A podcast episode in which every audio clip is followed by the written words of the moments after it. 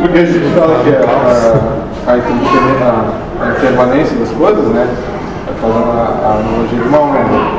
Que ela às vezes alta, às vezes baixa. Mas o caos não é isso. Não é nem alto nem baixo, é o caos. É o alto e o baixo. moço. Só mais tempo. Então você pode surfar. Você surfa todo dia. A partir do momento que você acorda. Quando a onda desce. Quando acaba o nosso momento, quando está descontente, pensar algo que não vai contra os seus princípios. Quando você questiona algo, quando você se incomoda com algo, quando você briga com alguém, quando algo que você quer que não acontece, você está sendo observado. Mas o caos então é equanimidade. O caos é tudo, moço. Mas é uma beleza.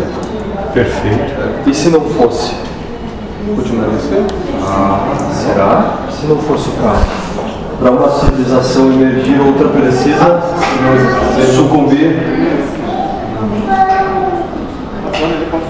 Perfeito.